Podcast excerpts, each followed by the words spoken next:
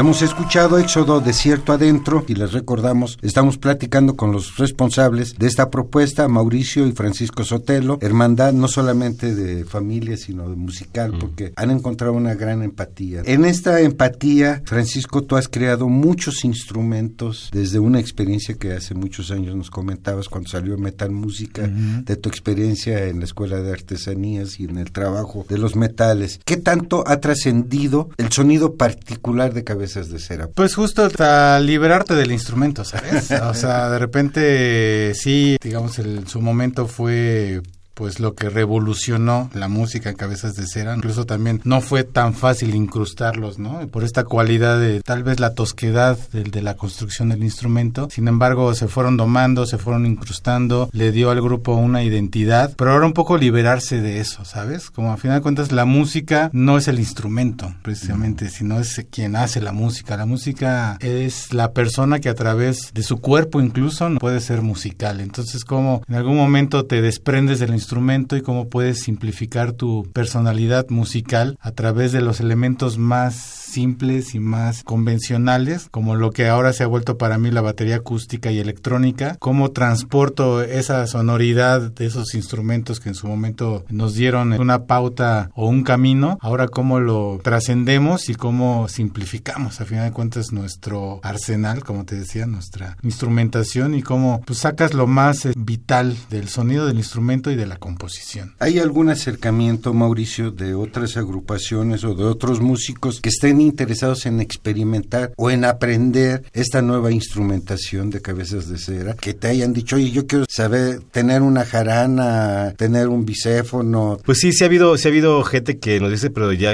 una vez que le dice Paco cuánto le costaría, ah, desisten. Este, bueno, sí ha habido gente interesada, así como seguir académicamente, no tanto, lo que sí hemos tenido acercamientos a través de talleres, ¿no? Poco eh, justo poder compartir esta experiencia que nosotros hemos vivido tal vez un poco de, manera desordenada y totalmente autodidacta, pues compartirlo y, dejar que ahora también otros músicos puedan tener esa pues, experiencia de los instrumentos. Ha sido un poco no tan de manera académica, sino un poco más lúdicas. Y lo que sí ha habido más bien es del lado del Chapman Stick, sí gente que se ha acercado y que es un instrumento que sí se puede o que se comercializa y que sí se podría aprender y luego comprarse un instrumento y tocar el instrumento. Eso sí ha habido y pues a mí, a mí me, da mucha emoción de repente ver así pues alumnos míos que llegaron sin tocar el stick y que yo les ayudé a tenerlo, les di sus primeras clases, pues ya tienen sus discos ahora o están tocando y que han también logrado tener su propio discurso musical aparte de esa enseñanza, pues está padre, ¿no? Es como de las cosas que más te pueden dar pues eh, emoción y, retribución de algo que tú pudiste compartir, de algo que tú también aprendiste, como te decía, un poco de manera desordenada e intuitiva. Ese proceso también ha sido pues interesante puesto que también te ayuda a reflexionar en qué es lo que haces y cómo lo haces. No, no es una gran responsabilidad, Francisco, que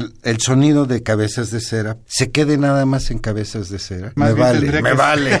No, no, yo lo veo que más bien debería ser una motivación a que la gente haga sus propios instrumentos, de alguna manera más que yo solucionarles esa necesidad que ellos mismos, ¿no? Ahora hay instrumentos que se hacen hasta con basura, ¿no? Y con hasta, yo he visto en internet hasta con verduras y frutas, hacen flautas y ocarinas, digo, a fin de cuentas fue una necesidad mía en un momento dado de mi vida que la música y la metalistería pues estaban a flor de piel en un aprendizaje y en una manera de, de expresar una necesidad creativa, se yo, ¿no? Y yo creo que cualquier persona podría hacerlo, ¿no? Si yo lo hice sin saber música propiamente, porque no estudié música académicamente, simplemente conocí un material que me permitía una sonoridad, fue experimentar, ¿no? Entonces, más bien yo le diría a la gente, pues haz tus instrumentos realmente, ¿no? Yo, yo creo que sería todavía mucho más satisfactorio que la gente pudiera encontrar una manera de crearse a sí mismo a través de un material o a través de su propio cuerpo también, ¿no? Pues les parece si escuchamos a arte de extranjería. Aquí es la musicalización de un poema o es el poema el que les origina la música. Pues sí, es como ese es un poema hecho canción. ¿Dónde pues esa es una pieza que, que, hicimos la música pues hace 12 años para un proyecto muy específico que se llamó Vientos y Lugares, que fue un proyecto binacional México-España en el cual fuimos invitados para participar haciendo una compilación primero de textos de poetas eh, exiliados en México y a partir de eso generar un repertorio y hacer un pues un proyecto que estuvo sonando en España y en, y en México. En su momento eh, los que estuvimos participando ahí fue Refri español, y con Silvia Pérez Cruz, que son catalanes. Juan Pablo Villa, que fue como la voz, la voz México, la voz parte, la parte mexicana. Y Cabezas de Cera, que éramos como la banda de soporte y, un poco como el, grupo que albergaba todo el proyecto. Y fue una pieza que quedó grabada en el disco homónimo Vientos y Lugares y que de repente de manera intermitente tocábamos eh, en algún momento. Y bueno, para esta ocasión, con Leti Servín, pues siempre nos ha unido una, una amistad y buena onda y quisimos que fuera como nuestra madrina de, ese, de esos 20 años y qué mejor que compartir la música y esa pieza pues vino como anillo al dedo y creo, hicimos una, una versión que nos gustó mucho, que, que creció también o, es diferente a la versión original y que quisimos incluirla un poco a manera de, pues de, agradecimiento también a Leti y creemos que también el ejercicio de hacer canciones es algo que nos gusta hacer y que las pocas veces que le hemos podido ejercer, pues nos ha gustado y, y quedó ese, ese, pues, ese registro, ¿no?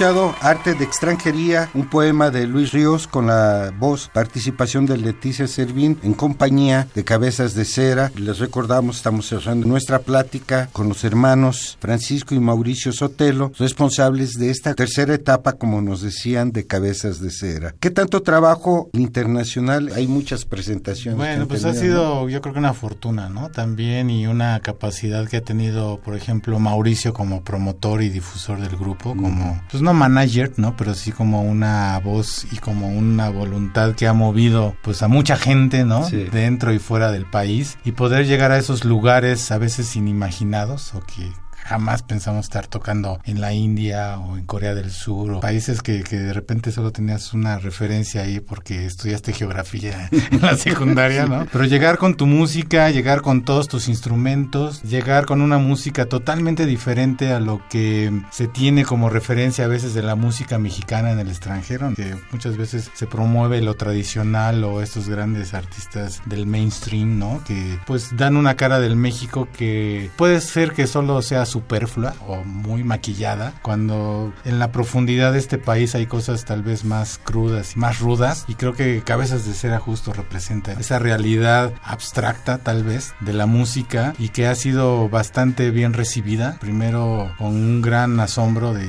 ver un grupo pues diferente a lo que se muestra y creo que hemos tenido esa gran fortuna de ser aceptados en los lugares que hemos ido, a pesar de la lengua, a pesar de la distancia, a pesar de la geografía la música se acaba imponiendo. Mauricio, el éxito en el extranjero, ¿qué tan importante han sido para ustedes las redes sociales en la difusión de su trabajo? Pues yo creo que muy importantes, puesto que cada vez justo nos damos cuenta que tenemos más público joven, entonces tenemos que también un poco adaptarnos a esas necesidades. Y bueno, lo vamos también como aprendiendo a hacer, ¿no? También este rollo de la gestión, pues también nos dimos cuenta de que igual el solamente ensayar, pues no atraía todas las tocadas, ¿no? Que había cierto tipo de trabajos que tenías que hacer para poder hacer que las cosas sucedieran y vamos aprendiendo todo el tiempo, ¿no? Cada vez tal vez teniendo más alcance o teniendo un poco más de claridad dónde podemos ser bienvenidos, ¿no? También hemos aprendido en el camino a saber dónde sí y dónde no, ¿no? O no tener una, una aspiración falsa o una aspiración que esté fuera de contexto y que nos pueda frustrar, más bien tratamos de ser un poco más sensatos en ese sentido y saber dónde realmente sí puede ser aceptada y creo que la mayoría de las veces hemos corrido con suerte y hemos encontrado eco en las propuestas y una vez que pasa eso, pues lo demás, como dice Paco, ya la música hace que todo lo demás fluya. Si a la gente le gusta tu música y se abren o ven interesante en su contexto, pues ya lo demás es nada más cuántos y ya cómo. no, digamos, usted pida. Creo que lo más importante es justo, si hay ese enamoramiento de la música, lo demás es, es, este, más sencillo, ¿no? Y en ese sentido hemos corrido con suerte de que sea la música la que nos ha abierto, este, pues siempre los caminos, ¿no? No tenemos la agencia de management, tampoco somos tan caritas, ¿no? Así, tan caritas. ah, guau, bueno, es que aquí no lo saben apreciar. Pero, sí, ¿verdad? Pero digamos, hacemos lo que nos ha permitido abrirnos el camino, a final de cuentas, es la música en sí y pues el empuje y el trabajo constante y que va acompañado de pues de la creación misma, que eso pues afortunadamente no hemos parado en 20 años, nunca ha habido un año en que no toquemos o que estemos trabajando en algo. Afortunadamente siempre incluso a veces decimos, bueno, así ya, ¿no? Esté para allá. Pues sale una cosa y ya estamos de repente otra vez enganchados y prendidos con algo nuevo y eso está padre, ¿no? También la misma música nos ha dado esa lección de que es más importante o nos ha rebasado como individuos y sabemos que está mejor seguir tocando y hacer cosas que, que cada quien en su rollo, ¿no? Y bueno, y nosotros como escuchas se los agradecemos que sigan tercos, ¿no? Que sigan en la terquedad de estar experimentando, de estar buscando una sonoridad, un timbre, una propuesta, una ruptura, mostrar cómo se puede romper las dinámicas, tanto de creación como instrumentales como de difusión. Eh, ¿Redes sociales? Pues sí, caemos en las redes como inevitablemente. Pues estamos en el Facebook, estamos en el Twitter, en Instagram. busquen cabezas de cera en todas las eh, plataformas. digamos, la página oficial es www.cabezasdecera.com.mx y ahí, digamos, se encuentra toda la información, las ligas con estas redes y pues eh, estamos muy contentos de, estar aquí en tu programa, ¿no? Creo que pues cada, cada vez que tenemos un nuevo hijo o un nuevo producto, pues aquí siempre sabemos que va a haber difusión, ¿no? Y que haya muchos más. Pues queremos agradecerle, Mauricio, muchas gracias por haber estado presente aquí. Francisco, muchas gracias y les agradecemos nosotros ofrecernos nuevamente este regodeo musical que tienen ustedes en Contigo y en Directo. Los vamos a dejar con un pedazo de una pieza que conforma este Contigo y en Directo, una pieza que lleva por nombre Indomable. Esperemos que pueda caber lo más que se pueda. Mauricio, Francisco, muy agradecidos por haber estado aquí. Rafael Alvarado en los controles de grabación de este lado del cristal. Noé Cordero Tapia en la conducción, producción, edición y armado de esta serie. Quédense con Indomable, una pieza que integra contigo y en directo el disco que conmemora los 20 años de edición musical de Cabezas de Cera y que cierra este ciclo de 24 años. Nuevamente, gracias, buenas noches. Gracias.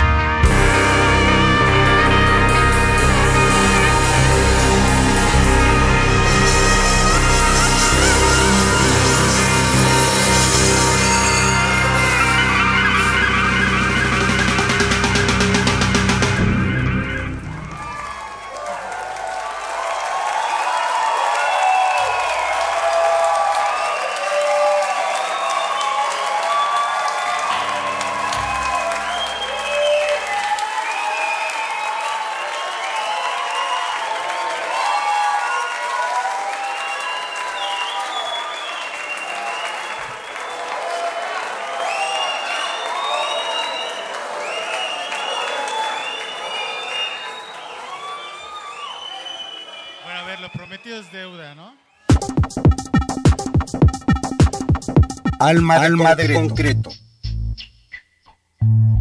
Presencia de la ausencia.